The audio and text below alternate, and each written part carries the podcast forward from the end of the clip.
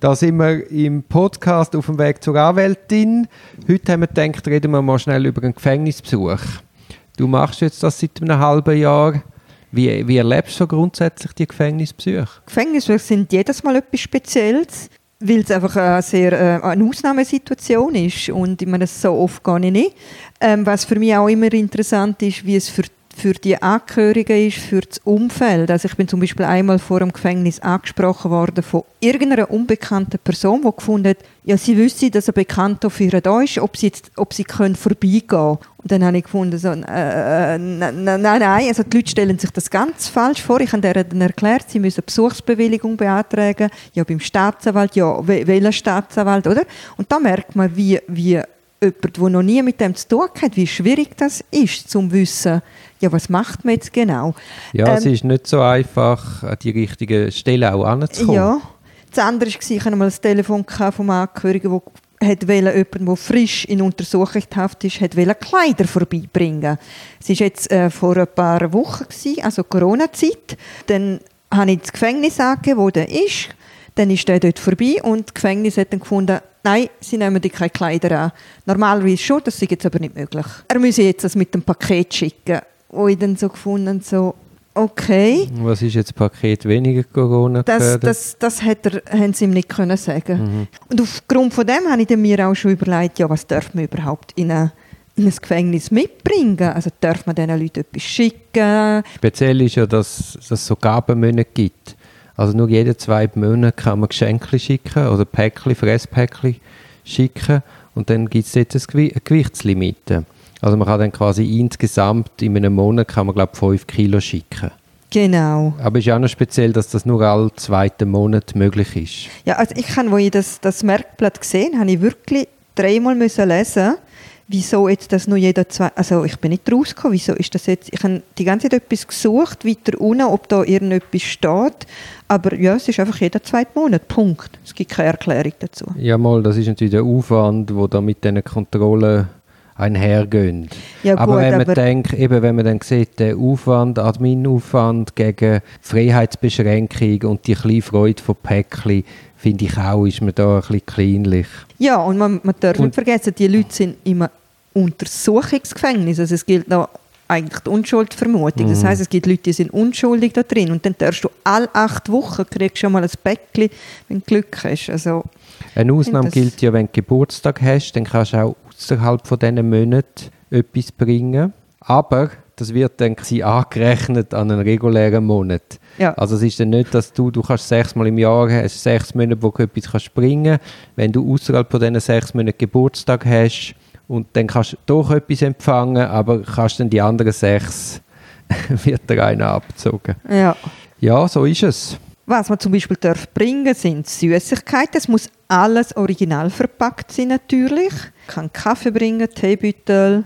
Wurstwagen. Fruchtsäfte in Tetrapack. Man kann WC, also Toilettenartikel und halt vor allem Ziggis. Was man nicht darf, sind Sachen, also Fruchtsäfte im Glas ist dann wieder verboten oder im Blechbehältnis. Was nicht geht, ist ein selbstbackener Kuchen. Also der, der Trick mit dem Kuchen, wo dann viele drin ist, die ist einfach per se schon mal nicht erlaubt, weil es eben nicht ähm, selber gemachte Sachen sind nicht zugelassen. Gut, dann natürlich Alkohol nicht zugehen und Drogen wie auch Medikamente. Man darf auch keine Bücher sind auch nicht erlaubt, außer sie werden original verpackt, wenn ich das richtig verstanden habe. Da habe ich ja mal eine riesige Aufregung ausgelöst. Ein Klient von mir war im Gefängnis, gewesen, er war türkischer Nationalität gewesen, und zu dieser Zeit war im Playboy zum ersten Mal eine Türkin auf dem Cover. Gewesen. Ich weiß nicht, ob im Heft allgemein, aber auf dem Cover zum ersten Mal eine Türkin. Und dann hat er mich gebeten, bitte, bitte, bring mir das, bring mir das Playboy, bring mir das Playboy. Und dann habe ich gedacht, es war mir ein bisschen peinlich zum Kaufen, aber ich habe es dann gekauft und dachte, mach ihm die Freude.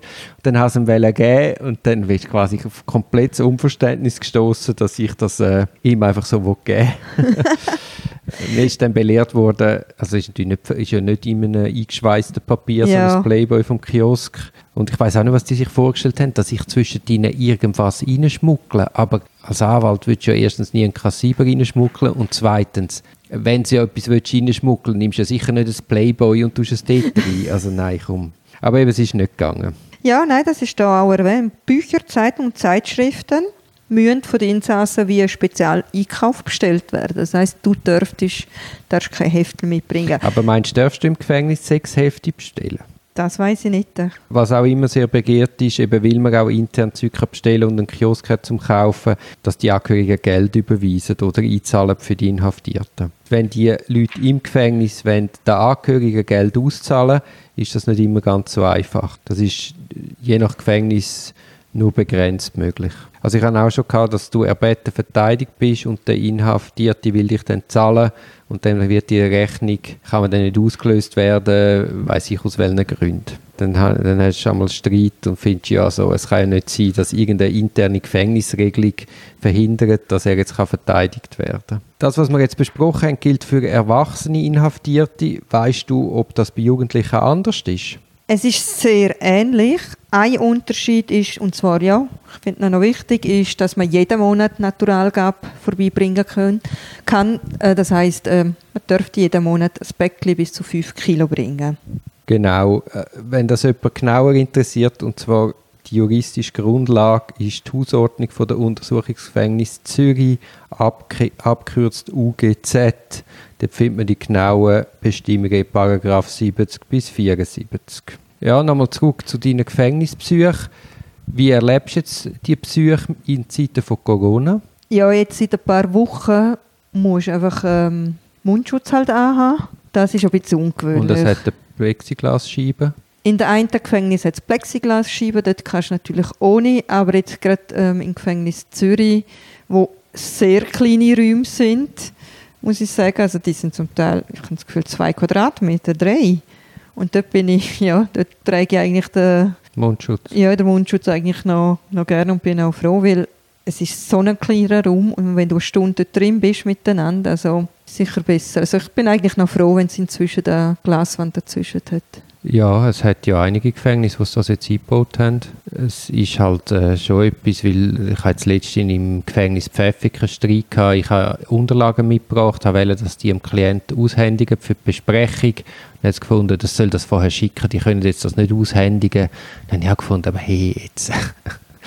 Oder einfach wieder, natürlich ist es vielleicht ein bisschen aufwendig, aber ich meine, das Verteidigungsrecht ist das wichtigste Recht und dann verstehe ich nicht, dass dann wegen so Sachen quasi Konflikte entstehen.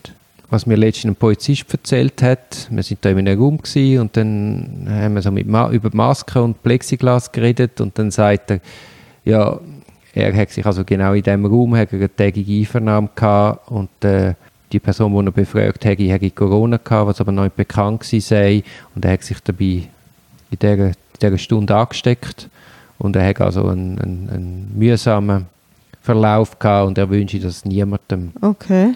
Also Einvernahme mit dem Stress, dieser Nähe, dieser Enge, gerade mir Anwälte, die dann aber noch in Abstand gehen. Also ich beharre ich eigentlich auch darauf, dass man vielleicht am Anfang, wenn man in Abstand geht, kurz die Maske abzieht, dass man sich gegenseitig sieht und erkennt, aber nachher, dass man doch mit Maske redet. Mm. Wie machst du es denn einmal, wenn du einen Dolmetscher noch dabei hast? Gerade im Gefängnis Zürich, auf diesen zwei ja. oder drei Quadratmeter und dann auf einer Seite ist der Klient, dann das, das Plexiglaswändchen. Also wir, wir, hocken, wir hocken einfach dann wie immer Dreieck, oder? Der, der, aber das geht ja gar nicht. Teilweise ist es so klein, dass das gar nicht geht. Ich meine, der, der, der Dolmetscher hockt halt, ja, einen Meter entfernt. Mhm. Und ähm, das ist ein enge Verhältnis. Und ich habe letztes Mal, ich habe letztes Mal extra gesagt, ob ich ein grösseres Räumchen haben aber ich weiß nicht, also ich nicht, in Zürich ist einfach jedes Mal extrem klein. Ja. Die sind wahnsinnig klein. Ja. In Winterthur ist, Winterthur ist gut. Nein, wobei, wenn du dort mit Plexiglasscheiben gehst, ja. wenn es nicht genügend Platz hat, hat ja nur zwei Anwaltszimmer, dort ist es dann auch sehr eng. Und zwar es ist eigentlich je für eine Person und wenn du dann mit Dolmetscher ja. quasi in einer Seite sitzt, also wenn der Dolmetscher oder du Corona hat, dann nachher beide. Also das lässt sich gar nicht vermeiden, man ist ja. so eng. Ja. Ja. Nein, es ist suboptimal. Ich hoffe, es gibt da gleich eine Videolösung.